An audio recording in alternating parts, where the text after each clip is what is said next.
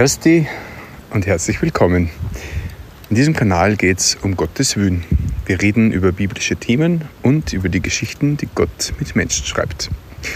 Heute habe ich das erste Mal kein Studiomikrofon bei mir, sondern nur mein Handy. Und zwar aus dem Grund, weil ich gerade in Salzburg bin, in, ähm, also am Kapitelplatz bei den Siemens-Festspielen da wo diese großen Opern präsentiert werden bei kostenlosem Eintritt jeden Abend im Sommer. Das ist echt eine coole Sache.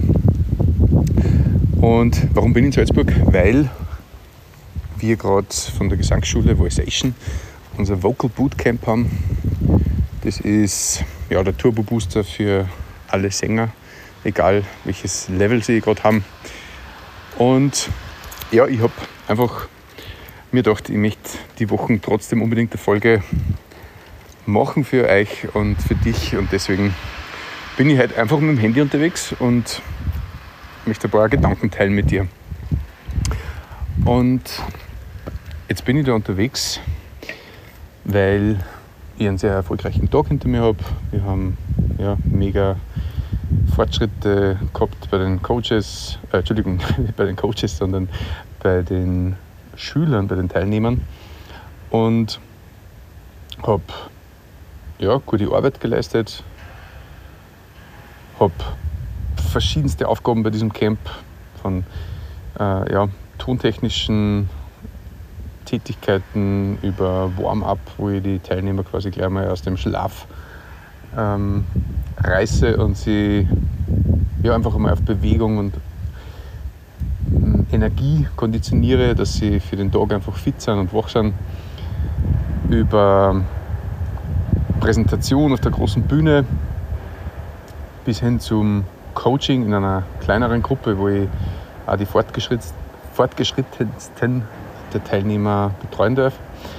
Und ja, all das nach so einem guten Arbeitstag gibt dann das Gefühl, dass man er zu den Guten gehört, weil man ja einfach wirklich viel geleistet hat an so einem Tag und ordentliche Fortschritte hat. Die Leute sind glücklich und bedanken sich und sind happy mit dem, was sie durch mich, durch mich erreicht haben und geschafft haben. Und jetzt frage ich mich gerade so während dem Spazierengehen, ich bin da übrigens, ich weiß nicht genau, wie dieses Denkmal heißt, da steht nur kein Trinkwasser. Auf jeden Fall so ein schönes Denkmal mit Säulen und so ist da daneben mit so einem kleinen Teich eigentlich direkt neben dem Kapitelplatz und es schifft gerade, also es regnet. Und ich liebe ja das, also, dass ich nicht den Faden verliere. Genau, nach so einem Tag kriegt man das Gefühl, man kehrt zu den Guten. Und jetzt habe ich mich aber gefragt, was wäre, wenn es nicht so gut gegangen wäre, wie es halt gegangen ist, wenn ich nicht so viel Dank erhalten hätte für meine Teilnehmer. Und wenn ich, ja, wenn ich einfach nicht so erfolgreich gewesen war, wäre ich dann auch so dankbar für den heutigen Tag, wäre ich auch so zufrieden für den heutigen Tag oder würde ich dann an meine Fähigkeiten, an meinem Leben vielleicht sogar zweifeln, am Sinn des Lebens, weil ich das nicht gehabt habe. Und also es gibt die Tage ganz oft, wo ich das Gefühl nicht habe. Aber heute war halt einer dieser Tage, wo ich mir gedacht habe, mhm, Martin, geiler Job. Und das finde ich ganz spannend, über das mal nachzudenken, weil was ist denn unser Sinn? Wofür leben wir denn? Wodurch definieren wir uns? Ist es unser Kontostand? Ist es unsere Anerkennung, die wir von jemandem kriegen? von unserem Chef oder unserer Mitarbeiter, unserer Familie, unserer ähm, Freundschaft oder unseren äh, Bekannten und unserem Freundeskreis. Was ist eigentlich das, wodurch wir unseren Sinn im Leben definieren? Und ich kann da ja, gut drüber reden, weil ich einfach auch diese Tage gut kenne, wo es überhaupt nicht so ist, wo man sich fragt, warum mache ich den Beruf eigentlich? Da gibt es ja tausend andere, die das viel besser kennen. wo man einfach zutiefst am Zweifeln ist. Und trotzdem hat mein Leben einen Sinn und einen Wert. Aber warum?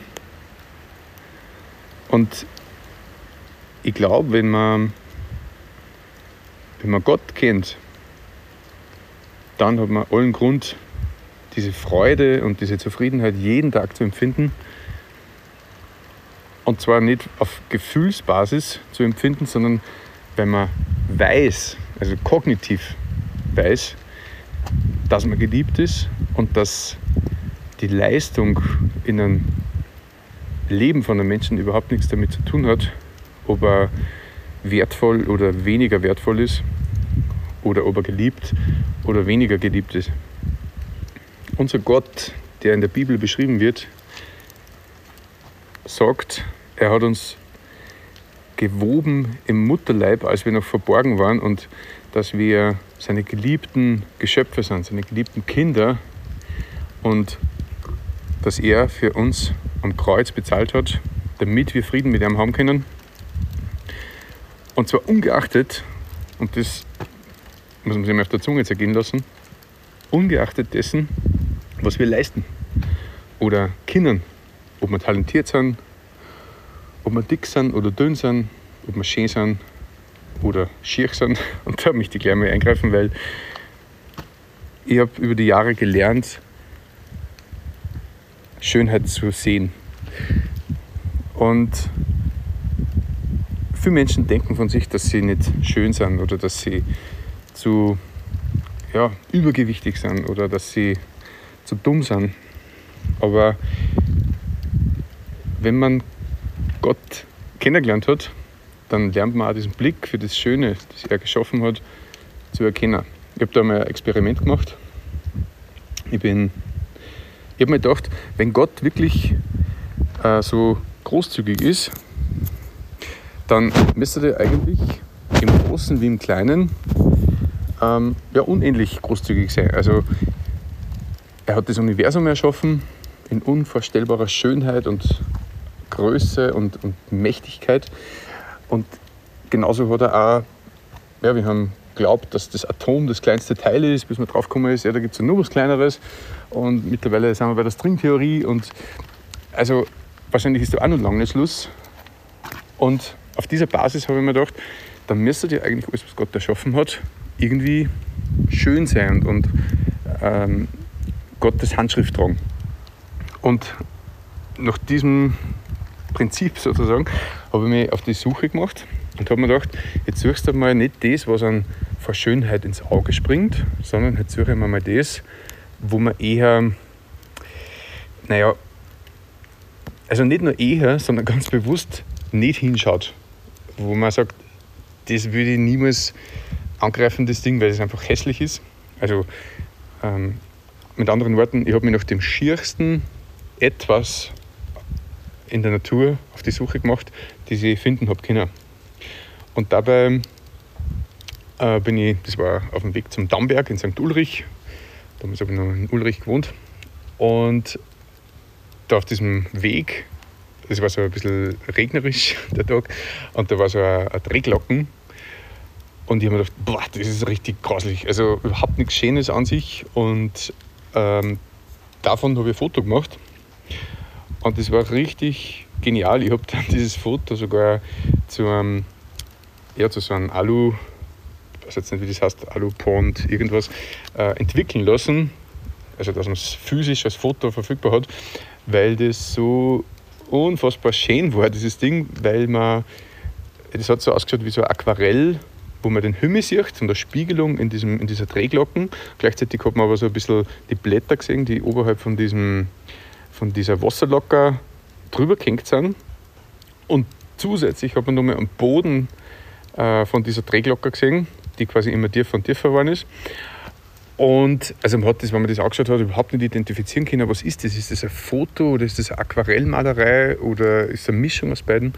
Und ja, genau das war das, was ich gesucht habe, nämlich dass Gott wunderschöne Sachen gemacht hat, selbst in die scheinbar am ersten Blick schiersten Sachen. Und mit dieser Idee, also das ist jetzt schon über zehn Jahre aus, dass ich das da so äh, ja, gefunden habe, das Foto und, und äh, entwickeln lassen habe. Und dadurch hat sich mein Blick auch auf ganz viele andere Sachen geschärft, was am ersten Blick vielleicht nicht so schön ist.